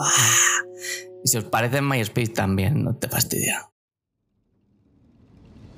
Hermanos del vicio, alzad vuestras voces hacia el cielo si pensáis como yo que vuestras bilis son un templo. Pues ¿por qué no demostrarlo poniéndole bilieras? Bilieras por fin ha aterrizado en tu país tras ser un auténtico éxito de ventas en Macao, Guyana y Sudán del Sur. Yo me estoy poniendo perraca. Bilieras, las auténticas vidrieras para Billy. Disponemos de una amplísima gama de diseños. Románico, gótico, anime y muchos más. Más, más. Dale alma a esas puertas tan desangeladas con bilieras. Y recuerda, si tu vicio es un templo, demuéstralo con bilieras. Pues nada, insomnes. eh, esperamos que os haya trasladado un poco de buen rollito este, este pequeño descanso, porque volvemos al mal rollo, ¿vale? Porque efectivamente, eh, lo hemos dejado la conversación en el bar y Antoine ya no vive tranquilo. Ya se lleva la cámara, su pequeña videocámara en el bolsillo a todos los lados, vive acojonado. Intenta ocultárselo a Olga, a su mujer, pero no hay manera, porque Olga le ve cómo está, le ve cómo está de nervioso. Y bueno, pues con su perrito, que se nos ha olvidado decir que tiene un precioso pastor, no sé si es pastor belga o pastor alemán, pero es, vamos, es una preciosidad de perro. Pues decide irse a, a dar un paseíto por, por el monte, como hace siempre, a, a- a hablar con algún paisano que se cruce por ahí, etcétera. Y bueno, cuando está ya de vuelta, en una zona en la que hay arbolitos y tal, y una pendiente al lado del camino, pues oye que alguien llama a su perro. Y ahí no solo Bori, sino muchos de los que estábamos en la sala de cine nos temimos lo peor para el pobre perrito. Efectivamente. Primer momento de tensión que tiene la escena. Pero no, el perrito es que es muy bueno y quiere mucho a los putos hermanos asesinos de mierda. Manda huevos con el puto perrito. Sí, sí, sí, sí. sí. Muy triste. Muy triste. Las, las lealtades del perrito son muy tristes en esta película. Entonces, eh, bueno, pues resulta, descubre que quienes han llamado al perrito, pues no es otro que Loren, que está a un lado del camino, y al otro lado del camino está San. Entonces ya el francés, que es bonachón y un poco tonto, pero tampoco tanto, dice, ay, ay, ay, ay, ay, ay, ay. Y entonces baja del camino, encuentra una zona que según su punto de vista pues le puede ser más o menos ventajosa, esconde la cámara por si le pasa algo grabar lo que le pasa, lleva un palo en la mano y bueno, él mide como metro 95 y pesará más de 100 kilos y ellos entre los dos pues no sumarán 80. Pero hay amigo, que nos ha enseñado nuestro querido Rodrigo Sorogoyen al principio de la película? Pues cómo unos humanos comportándose como animales podían dominar y podían hacer lo que quisieran con una bestia magnífica. Entonces, en una escena terrorífica, pues le cogen como si fuera uno de esos caballos de arrapadas bestas y le hacen pues una maniobra de sumisión, pero no porque sepa taekwondo o nada de esto. No, no, como si fuera un animal. Le sujetan como si fueran un, animal, él, él les da puñetazos e intenta defenderse con todo lo que puede, pero le tiran al suelo y una vez en el suelo ya le tienen, le tienen muerto. Entonces en una escena que seguramente no dure más de dos minutos, pero a mí me pareció que duraba pues en torno a 20, pues le acaban asfixiando muy, muy lentamente. Tenemos muchos primeros plano- planos de las caras de los dos hermanos haciendo un esfuerzo terrible, pero sin ningún remordimiento, ¿eh? O sea, se les ve en todo momento convencidos con lo que están haciendo, tranquilamente, y hasta que vemos que se sofoca pues muy lentamente el último aliento de Antoine, que en cierto momento deja de resolverse porque ya no puede. Están todos sucios, cubiertos de barro, de hojas y una pequeña minicámara escondida entre la maleza registrándolo todo. ¡Pum! tomamos aire. Di, Tenito, que te- no sé si estás sin palabras, sin aire o es, sin qué estás. es- es ese momento que has temido una vez y otra vez y otra vez y otra vez a lo largo de la cinta y que cuando empieza piensas que es una escalada más de violencia porque van a matar al perro. Y no, es el momento definitivo, ¿no? Te los han parado, eh, se han enfrentado en la carretera, ¿no? En la gasolinera. Eh, han contaminado sus aguas y ha ido allí y sale el otro con la escopeta que no sé qué. Eh, te los encuentras en el bar y tal, ¿no? y han tenido una escalada de violencia cada vez mayor, ¿no? Y cada vez que pasaba algo, ¿no? Tú temías que iba a ser el momento definitivo, ¿no? Lo que decíamos, esa noche con dos escopetas ahí cortando el tráfico, dices, si no está la mujer, le dan matarle. Y aquí pensaba que iba a ser otro episodio más, ¿no? Me han matado al perro, hubiera Guardia Civil y van a seguir diciendo, bueno, que el perro a lo mejor quería atacar y lo mataron, pues, riñas, ¿no? Y no. Y el momento se complica, y es lo que dices tú, es una escena que hace hace esa elipsis con el principio de la cinta, que era ese puñetazo al hígado, pues ahora te han golpeado el bazo. O sea, ya te tiene noqueado, te tiene ya en plan, me has estado palizando toda la cinta y ahora encima me vuelves a llevar al principio, pero esta vez con, con las bestias dominando a, a- otro ser humano. Nos muestra de lo que somos capaces con los animales, de lo que somos capaces con nosotros. eh, no- nos lo llevas a un terreno muy incómodo, muy incómodo de ver. eh, lo que decías tú, con esos primeros planos, con esas respiraciones tan potentes, ¿no? Que, parece que, que tienes el, el micro dentro, ¿sabes? Que se oye cada aspiración, cada sofoco. Es agobiante, es agobiante y es algo que ves venir durante toda la cinta y es algo que, por ejemplo, la mujer ve venir durante toda la cinta porque en el mismo momento que él coge la videocámara, le dice, el coger la videocámara va a hacer crecer la tensión, porque ellos saben que les está grabando y están encabronados. Y ahí él dice, él yo creo que no espera tampoco que lo vayan a matar, porque es lo que hace, ¿no? Eh, Deja la videocámara en plan, me graban, me pegan una paliza, me pegan un tiro tal, cojo la videocámara y tengo las pruebas, ¿no? Yo creo que ni él pensaba que iban a llegar a, a esa escalada de violencia. De hecho, vienen con una escopeta y él dice, ¿esos son los hombres que sois? "Ah, me sobra el palo de fuego. Lo tiran y a, a meterle la sumisión, macho. No sé, todo, todo violencia, todo tensión y todo el culmen de lo que se dijo, de lo que dijo Denis en la entrega de, de los Goya, ¿no? Eh, la locura de- del hombre. La locura del hombre en su máxima, en su máxima expresión. Bori, por su misión, te toca. Por su misión ha llegado la hora, Insomnes, de quitarme la careta. De miraros a los ojos y deciros, sí, efectivamente, yo soy ese tipo de espectador que lo estaba pasando realmente mal, creyendo que iban a matar al perro, y cuando vi que no lo iban a hacer, me relajé tanto que no me pareció para tanto la muerte. Así que la escena realmente en mi caso no es una de la, no es la otra favorita que tengo de la película. Pasó un poco sin pena ni gloria y para que veáis que tengo aún menos corazón para con el ser humano, eh, cuando acabó la escena yo me preguntaba si el perro había llegado bien a casa. ese soy yo, Isondes, ese soy yo. Claro que sí, joder. Hay que tener diferentes puntos de vista. Síganme en mis redes sociales. Claro, cada uno empatiza con quien empatiza. Nosotros, Teni y yo, empaticemos con el francés y tú con el perrito y el caballo. Pues ya está. Efectivamente, os voy a decir más. Cuando está llamando al perro, ¿qué dices tú? "Jo, el perro, este tío, ¿cómo es posible que va el otro con la escopeta y se va a saludarle? Yo me relajé y dije, vale, el Loren este se quiere zumbar al francés de todas las maneras que se le puedan pasar por la cabeza, pero al, parri- al perrito lo quiere mucho, mira qué mismo le está dando. Eso es verdad, eso es verdad. Y ahí fue cuando me tranquilicé y dije, bueno, pues se van a cargar al otro, pero el perrito estará bien. Ay, Ese soy yo. Gracias, Borijo, por relajar un poco el ambiente, joder. Di que sí. Que nada, que yo iba a decir, y de hecho con, con Borijo lo hablé, eh, yo vi la película en una sala de cine muy chiquitita. Entonces, eh, eso te da la, ventaja de que puedes ver mucho las caras de la gente que tienes alrededor, porque es prácticamente verlo como, como en un salón grande. Y las caras eran de incomprensión, de horror. O sea, yo me quedé flipando cuando, cuando miré atrás y mucha gente tapándose la cara. Y dices, joder, con lo que hemos visto ya en el cine, que todos tenemos una edad y, y se ven muchas cositas, fíjate cómo algo tan sencillo como un ahogamiento nos puede poner así de tensos. O sea, está muy bien grabada y por otra parte, eh, yo le decía también a Bori, yo creo que está grabada de una manera y está expresada de una manera con esos sonidos que también decía Tenito de las respiraciones, que nos lleva a miedos muy atávicos, que están muy como en nuestro subconsciente, como son el miedo de ahogarte, el miedo de que te falte el aire y también el miedo de ser engullido por la masa.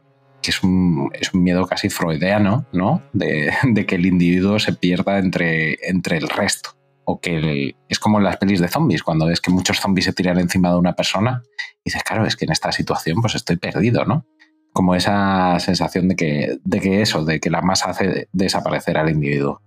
Y eso a mí mm, me puso de los nervios y ya hizo que estuviera descompuesto el resto de la película. O sea, yo ya no remonté. Ya a partir de ahí ya estaba muy mal, psicológicamente, como para seguir. Y claro, todo lo que siguió a partir de ahí me dolía, pero ya me dolía menos, porque, estaba medio cadáver. O sea, ya, ya había eh, doblado servilleta, estaba yo azul como Antoine, más o menos, y dije, bueno, y ya, y ya todo lo que queda, todo el monte es orégano. Pero porque creo que es una escena, yo lo pienso, ¿no? A, a agua pasada. ¿Hubiera sido igual de impactante si me cruzo con, con el Loren, me apunta con la escopeta y me pega un tiro? No, no. No lo hubiera sido. Entonces, eh, es, es, es ese, lo que decías tú, ¿no? Es, es elevar muchísimo el tono, porque no es un, un asesinato de me levanto una escopeta, te he pegado dos tiros, que además le ves media película eh, apuntándole con la escopeta, ¿no? Y dices, le va a acabar pegando un tiro. Y para nada te esperas que vaya a recurrir a algo tan terrible como es eh, ma- matarte por, por, por ahogamiento, ya, ya no por estrangulamiento, es decir, que hemos visto No, películas no. donde la gente se coge con las manos del cuello y se estrangula, sino lo que dices tú es que entre dos personas parece que, que- que le está cayendo montañas al tío encima, ¿no? Le inmovilizan las piernas, le inmovilizan los brazos, ¿sabes? Eh, no, yo me acuerdo, me, me- me acuerdo mucho en esa escena de un momento en el que Sam coge las manos de, del francés, tira de ellas, las cuela entre sus piernas y cruza las piernas, en plan, Sí, ya te inmoviliza los brazos. Y el otro por detrás le tiene con sus piernas agarra las piernas y es de, es que no puede moverse nada ahora mismo este tío, ¿sabes? Y, No. y le están, y le están asfixiando, pero no le están asfixiando decir, le están cogiendo del cuello y le están ahogando. Es que simplemente es depresión de, de estar dos tíos ahí que Mm. parece que pesan, lo que decíamos, ¿no? Parece que no pesan nada y parece que en esa escena pesan 200 toneladas cada uno y parece más una muerte por derrumbamiento, por escombro, ¿no? Lo, lo típico que tú te imaginas en un terremoto, en plan, se me ha caído encima algo, que, que la típica muerte de te estrangulo hasta que te mato, ¿sabes? Y es lo asfixiante de la escena, el, el- el que parece, ¿no? Que, que, que está el tío bajo unos escombros y realmente están bajo dos personas que le tienen totalmente dominado y que, y que en cualquier momento podrían haber dicho, te hemos dado un susto, te soltamos y ya está, ¿sabes? Pero no, pero no. ellos siguen allí en plan, pues nada, le cortamos el pelo. Ya que estamos aquí, ¿no? Que que le hemos aquí parado, ¿qué menos? Es que exactamente, eso es, eso es otra cosa, Tenito, que es muy interesante, que es que lo decíamos al principio. Le están tratando como tratarían a cualquiera de las vacas de su vaquería y como en Arrapadas Vestas tratan a los caballos. Sí, simple sí. y llanamente. Es está. una bestia. Es una bestia. Y nada, salimos de aquí. Vamos a la segunda mitad de la película porque ya nos han pegado puñetazos, nos han hecho sumisión, no- nos han hecho de todo. ¿Qué nos faltaba? Pues también que nos insultaran y que nos jodieran un poquito el corazón, ¿vale? Porque hacemos una elipsis y conocemos la vida de Olga sin Antoine. Ese amor que tanto decíamos que nos había gustado en la primera mitad de la película, ese amor tan profundo, tan puro, tan bonito, tan sencillo, pues aquí está roto. Porque está Olga, pero Antoine no está. Pero Olga sigue allí, años después sigue allí, sola, cuidando de su huertecito, cuidando de su casita, sigue, sigue yendo a los mercadillos los fines de semana a vender frutas y hortalizas que cultiva ella. Siempre se da unos paseos largos por el monte, en los que va marcando las zonas que ha reconocido y en las zonas en las que no ha encontrado el cadáver de su marido, porque ella no es tonta. Y ella sabe que si su marido aquel día no volvió a casa, no está en el monte. O bueno, está en el monte, pero, pero no por sus propios medios. Además, el perrito sí volvió. Gracias, Boris. Para tranquilidad de Borijo. Para tranquilidad de Borijo, el perrito sí volvió. Entonces sale y se da largos paseos, va marcando la zona y una vez en semana o algo así, porque tampoco los tiempos no se dicen, pero sí cada cierto tiempo se va al cuartel y les dice, oye, ¿alguna noticia de, de mi marido? No. Fenomenal. Pues nada, os cuento que de esta zona del monte, de aquí a aquí, ya la he reconocido yo esta semana. Y que ha llovido, se han levantado las tierras, pero no he visto nada. Y sí, con su vida normal. Y de vez en cuando, ella no mira, pero se cruza con, con la familia Antal, porque es que son dos familias en el pueblo. No Es se puede además, cruzar con nadie eh, más. son pared con pared. Claro, claro, claro, son finca con finca. Sí, sí. O sea que, que no hay más. Ella mira hacia abajo tranquilamente, sigue con su vida y ya está. Y ellos la miran muy malamente. Porque si os imagináis que la desaparición de Antoine no le dieron a Olga más ganas de, de comprar lo de los molinos eólicos, claro. Y aquí aparece en escena Marie, la hija de Olga y Antoine, que va a visitar a su madre, eh, bueno, pues ya tiempo después de, de la desaparición de su padre, con una clara intención, que es ni más ni menos que llevársela de allí. Ella no puede soportar que viva al lado de los asesinos de su padre, cree que está en peligro, pero sobre todo cree que más que en peligro físico está en peligro emocional, ¿vale? Porque ella lo que teme es que no haya aceptado la muerte y la desaparición de, Antoine y que esté allí haciéndose daño día a día. Entonces, eh, bueno, va allí pues lo que aparentemente es para pasar unos días con su madre. Va descubriendo también un poco la vida rural que lleva su madre allí, la vida sencilla que lleva, en comparación con ella, que es una chica, pues por lo que se dice, muy cosmopolita, muy vividora, que ha, disfrutado mucho de la vida, que ha cometido muchos errores. Entonces son como dos mundos que nuevamente vuelven a contrastar. Y aquí de nuevo, cuando Rodrigo nos había dado un ratito de paz, paz entre comillas, porque ya estabas jodido, pero bueno, estabas pasando tu luto ahí con tus lechugas, tus cositas y tal. Bueno, pues nada, pues también Marín decide, bueno, hacen una visita, perdón, antes de, la conversación, hacen una visita a un mercado de, reses porque su madre quiere comprar unas ovejitas. Unas ovejitas para que, pues era otro de los sueños que tenían juntos, ¿no? Tener un rebañito de ovejas. Y adivinad quién está en esa venta de reses. Pues los dos hermanos favoritos de este pueblecito de Galicia. Y se comportan como si todo fuera normal. Acarician a la ovejita, la dicen alguna barbaridad a la, a la hija, se ofrecen a ayudarle a llevar la ovejita al coche. O sea, bueno, pues como matones que son, efectivamente, matones de pueblo. Y ya después de esta escena, la hija llega descompuesta y le montan pollo a la madre. Le dice que cómo puede traicionar así el legado de su padre, el legado de Antoine. También ha montado la, la, hija un pollo previamente en la comisaría, cuando ve la eficiencia de los policías españoles, según Rodrigo Sorogoyen, por supuesto. Y, le dice que no lo puede entender, que, ella prefiera estar allí sola que estar con su hija y con su nieto. Y ella le dice que jamás le dijo qué tenía que hacer en su vida, que le ha dejado cometer todos los errores que ha cometido, que ella no ha conocido un amor como el que ella tenía por Antoine y que si, si ella se fue allí por decisión de Antoine y por primera vez va a hacer algo por decisión propia, que porque lo tiene que cambiar. Y aquí lo dejamos, chicos. ¿Qué os pareció esta escena cocinera? Mi segunda escena favorita de la película.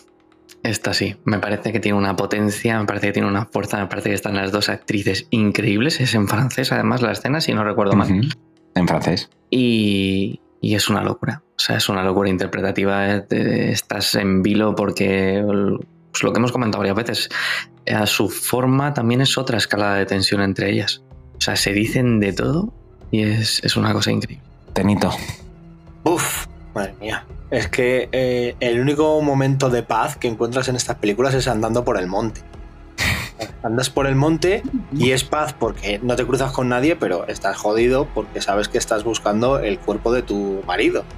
¿Sabes? No estás buscando un boletus. No.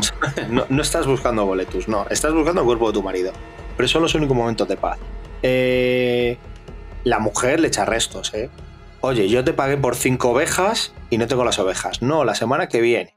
Va la semana que viene y le dicen, no, es que estas ya están apalabradas.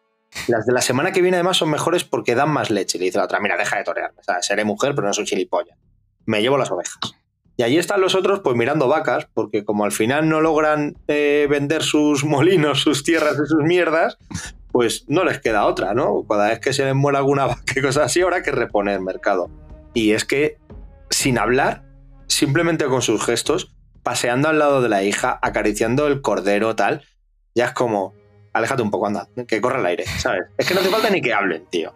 Después de todo lo que les has visto hacer, eh, que se ofrezcan amablemente a, ¿te ayudo a llevar los corderos? Suena, ¿te corto el cuello?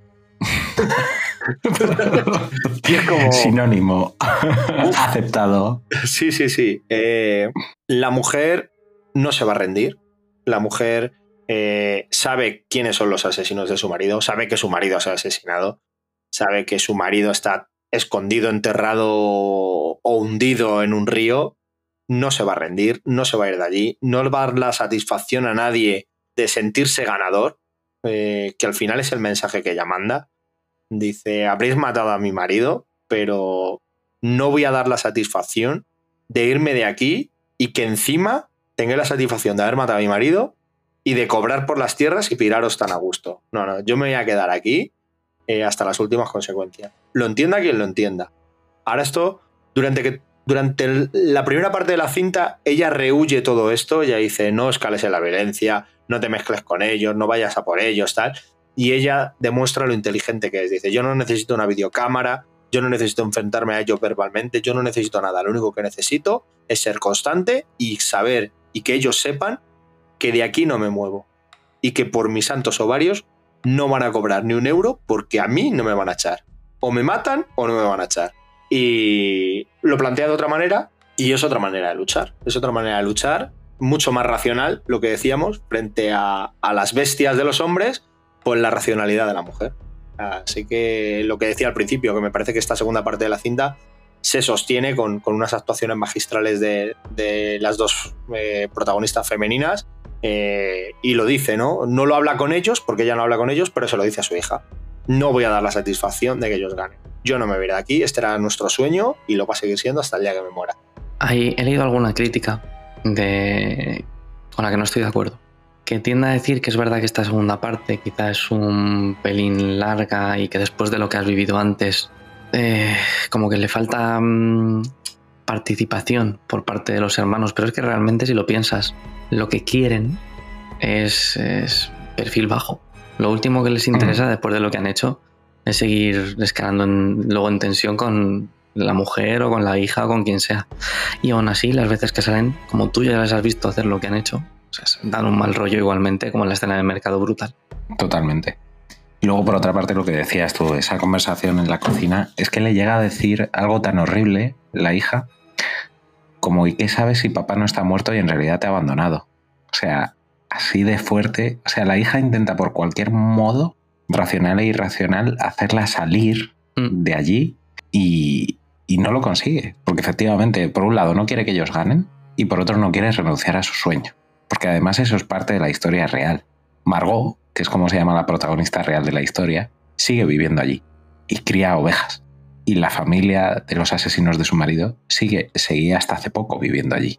Me parece que a día de hoy es la única habitante que queda en el pool. Sí, efectivamente, a día de hoy sí, pero convivió muchos años. Sí, sí, sí. Pero porque básicamente eh, creo que prácticamente los únicos vecinos que había en el pueblo eran estas dos familias. Sí, al final sí.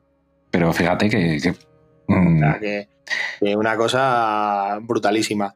Eh, trasladar la historia real, de hecho, porque igual que decía al principio del programa, que Rodrigo e Isabel querían trasladarlo desde un punto de vista muy aséptico, muy frío, de una investigación, luego conocieron a Olga.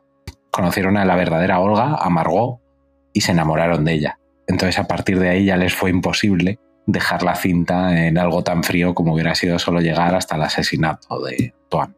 Eh, hay, hay un momento, no sé si es un poquito más adelante o un poquito más atrás, donde vemos la única interacción de ella en esta parte de la cinta con la familia eh, de los asesinos. Y no es con los hermanos, es con la no, madre. No, no te adelante, no te adelantes, Tenito. Que eso sí que, sí que queda más adelante porque es el final de la película ya. Porque, amigos, en sus largos paseos, eh, Olga un día, pues está paseando ahí como siempre por el, por el bosque y descubre en el suelito una minicámara. ¿Y quién llevaba siempre una minicámara en su bolsillo? Su querido Antoine. Su querido Antoine. Lleva esa minicámara a la policía. Esa minicámara está irrecuperable, la tarjeta de memoria, pero lo importante es la, dónde la ha encontrado. Y donde la ha encontrado, la policía busca y, para sorpresa de nadie, encuentran el cadáver de Antoine. Y entonces ella, que ya sabe todo lo que va a pasar, se acerca tranquilamente andando hasta la casa de sus vecinos, como bien decía Tenito. Claro, San y Loren, en cuanto la ven entrar en el corral, la quieren echar. Y dicen, ni os acerquéis que vosotros ya tenéis suficiente con lo que os va a pasar ahora. dice, dejadme hablar con, con vuestra madre. Y le dice a la madre de los hermanos, tú ya sabes lo que va a pasar ahora. Tú y yo estamos solas. Si necesitas algo, ya sabes dónde estoy. Y acto seguido vemos que efectivamente pasa un coche patrulla, la recoge a ella y vemos como en su rostro por fin se dibuja una sonrisa. Y así acaba Asbestas. Ahora sí, muchachos, dale, Tenito, que estabas deseando llegar aquí. Eh, porque, bueno, tiene un pequeño salto entre una escena y otra, porque ella sí que vuelve a su granja y ya es en la granja cuando vienen a buscarla a la policía y cuando se la llevan en, en el patrón de la Guardia Civil, se cruza con la madre por la carretera. Pero, o sea, me pareció de una entereza plantarse allí y decir, como vosotros no tengo nada que hablar, vosotros sabéis lo que habéis hecho, vais a ir a la cárcel, ¿no? No me toquéis, no me habléis, porque con vosotros no tengo nada que hablar. Vengo a hablar con vuestra madre. Y vengo a decirle que somos dos mujeres, que nos vamos a quedar aquí solas, que ella tiene 80 años y que si sube un poquito esta cuesta está mi casa. Después de todo, y a la madre le dice que yo te tiendo mi mano, ¿eh? que tus hijos son unos asesinos y van a ir a prisión. Subes ahí y voy a estar yo. ¿Y ahora qué? Nos tendremos que entender tú y yo. Estos tres no fueron capaces de entenderse. Mm, exacto. Y ahí te deja. Me, me parece. ah, por fin ese final que, que- que esperas, ¿no? Con ella en el patrol, después de tantas visitas a, a la Guardia Civil y de tanta riña inocente de vecino, y cómo su constancia eh, es la que logra desenmascarar todo. Porque si es por la Guardia Civil, aquí seguimos. Sentados, señor. Cinta podría durar siete horas. Por la Guardia Civil de Rodrigo Sorogoyen. la de Claro, la claro. realidad consiguió engañar a un discapacitado. Nunca lo olvidemos. Nunca lo olvidemos. Or- Orgullo policial. Bori, ¿tú cómo te quedas con este...? No es un gran final, no es un clímax, no es, es, es un poco la vida. Sí, la vida se abre camino. Eh, no es un clímax, pero sí es muy duro lo que comentaba Tenito. O sea, la conversación con la madre de los hermanos al final es como, sí, ha pasado lo que ha pasado, pero bueno, ahí voy a estar. Que, joder, es, es muy duro decirle eso a un familiar de alguien que ha asesinado a tu marido. Es muy, muy duro. Pero bueno, bien, bien. O sea, mm, ya llevas mucho rato de película como para saber que no iba a haber un final feliz. Lo mejor que podías esperarte cada felicidad era una fiesta en la comisaría, ¿sabes? En plan de, ¡eh! Que he traído tortas. Orujo de hierbas y, un y unos cachelos y ya está. Claro. Es, es durísimo. Yo, yo lo decía, yo lo hablaba con, con mi pareja con- a la salida del cine, que para eso es mucho más agradecido el cine yankee. En el cine yankee casi siempre hay redención, ¿no? Casi siempre hay un final climático para dejarte satisfecho, para que te vayas a casa y digas, mira, al final los malos se llevan su merecido.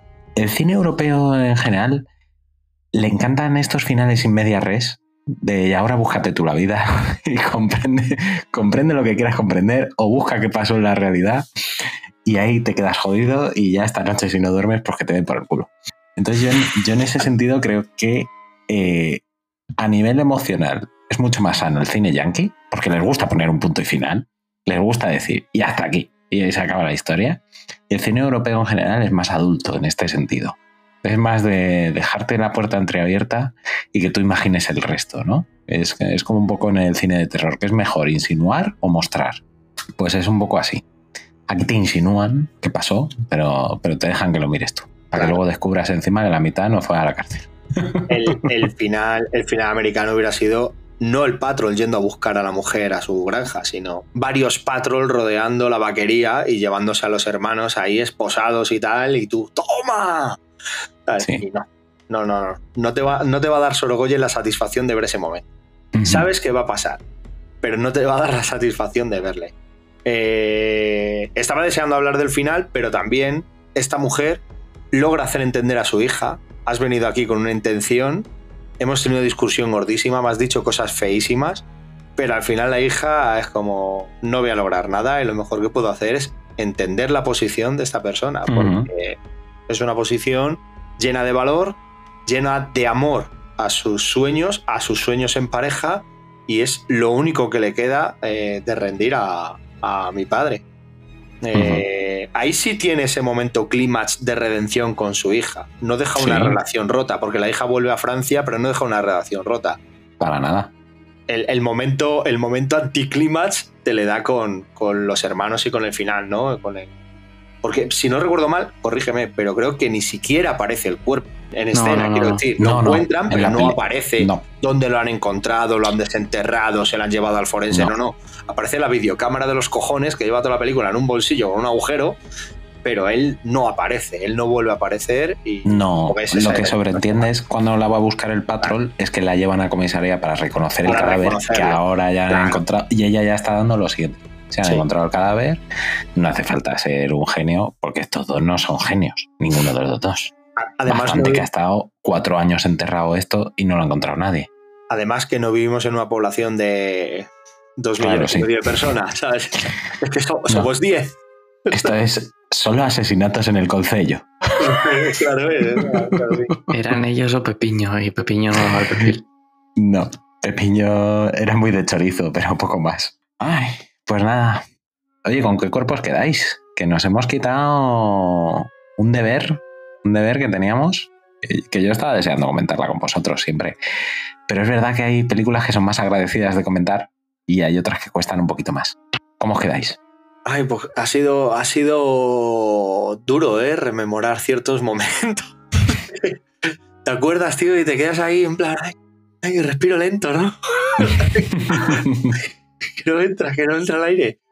Pero, bueno, eh, por estas cosas me apunté a este podcast, ¿no? Porque podemos hablar de locuras como es toda la vez en todas partes, que es un locurón que te, que te da comedia, que te da artes marciales, que te da mil cosas, y luego podemos ponernos, sentarnos, eh, encendernos un cigarro, cogernos una copa de bourbon y decir, señores, hablemos de algo serio. ¿Qué pasa en el consejo? Entonces, bueno, por estas cosas me apunta esto, por estos momentos. Ay, sensitivo. Mi sensitivo borijo. ¿Cómo te, cómo te notas? Tenía muchas ganas de grabar con ustedes este programa porque yo era algo menos efusivo, por así decirlo. ¿Entusiasta? En- sí, más bien, entusiasta con respecto a las bestas. Y mi posición era un poco la que me pasa con todo lo que he visto que comentado al principio de Sorogoyen. Sí, me ha gustado, pero ahí me quedo. Y sabía que hablándolo con vosotros me iba a dar cuenta de alguna cosilla, iba a recomendar alguna cosa que me había quedado ahí, como me pasa siempre. Y bien, bien, la verdad es que hasta incluso, al contrario que probablemente a vosotros, a lo mejor hasta me han entrado ganas de volver a verla. No, no, no, no. Sabiendo que el perro acaba bien, ya la enfrenta Claro. de otra manera, Borijo. Eh, ya te lo digo.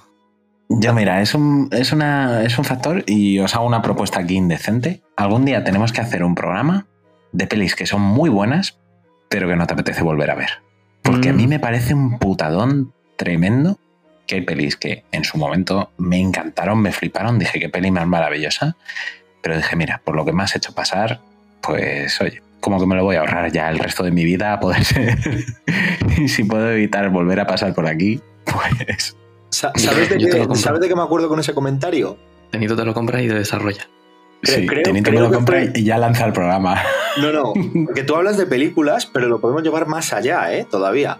Porque yo me acuerdo, creo que fue en la lejana primera temporada, creo que fueron recomendaciones que yo llevé el cómic de Scalped Sí. y, sí, decía, y decía izquierdo, esto es de estos cómics que cuando te lees te cortas con la hoja el- el- la yema del dedo. y decíamos, habría que hacer programa, pero para eso habría que releerse Scalped y es jodido en cada página. Sí, Pues- total. Me siento un poco con Scalped como me siento con esta película, ¿sabes? En plan, Mm, sí, qué guay, cuántos premios, qué laureada, pero Sí. Vamos a ver primero ocho apellidos andaluces. Luego ya La familia en el tren y la de los hombres G. vamos a ver algo así y luego ya veremos si nos metemos, ¿no? No, no, to- totalmente. Pero a mí me hacía gracia el otro día, y ya con esto cerramos el apartado miscelánea, que había un tuitero de estos especializado en cine que decía, joder, sexta o séptima vez que veo Asbestas, cada vez disfruto más de esta película. Y yo decía, psicópata, arroba policía, arroba policía. Sí, sí, a ese tío hay que intervenirle en la cuenta. Y dicho esto, Insomnes, eh, como el burro va adelante para que no se espante, me voy a despedir yo en primer lugar. Y nada, solo deciros a todos que os recomiendo enormemente esta y todas las obras de Rodrigo Sorogoyen.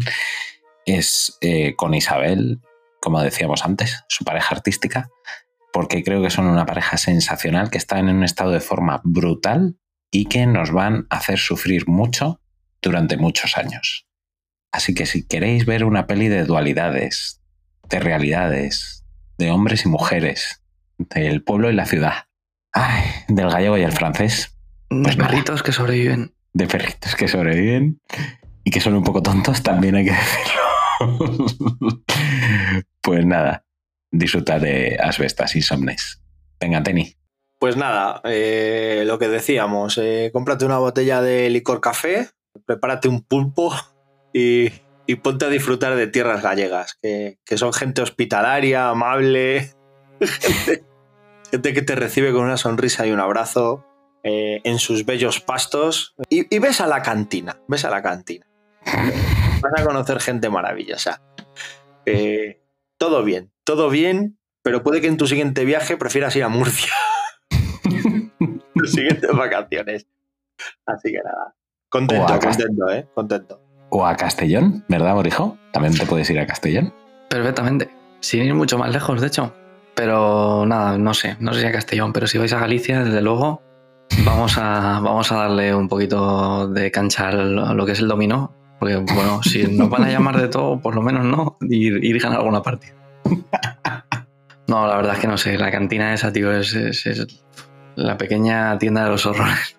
Sí, sí. La Pero cantina no. esa va a quedar como los salones de, de las películas. De hecho, Rodrigo Sorogoyen decía que una de sus referencias de western era Sin Perdón. Y si os acordáis de Sin Perdón, la escena final es, es en un salón de estos típicos americanos. Pues nada, él se ha construido su propio salón. Con casinos.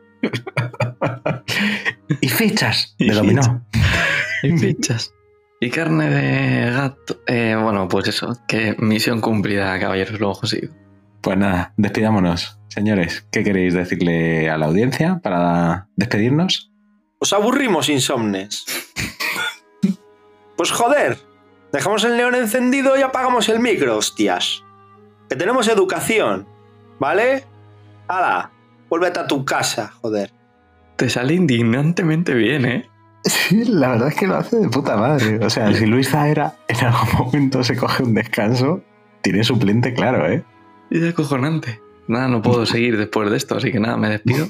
Y, y nada, muchas gracias por haber llegado hasta aquí. Nos habéis dejado extasiados.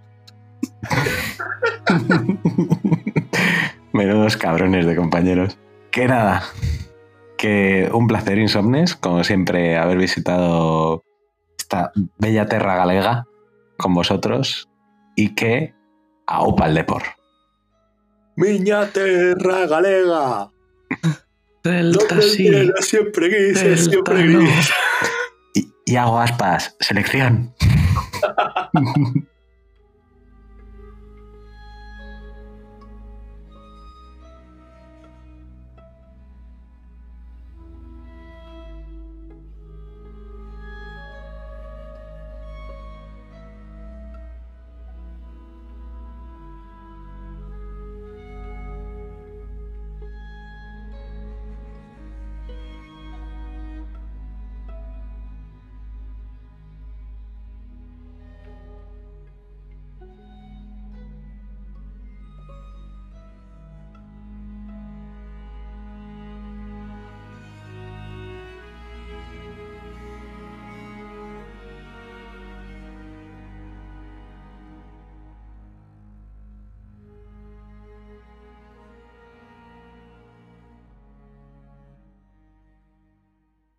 Hoy dormimos poco. Hoy dormimos poco. Tu programa para estar al día de cómics, cine, videojuegos, junto al equipo más divertido y gamberro. No te duermas insomne y prepárate porque hoy dormimos poco.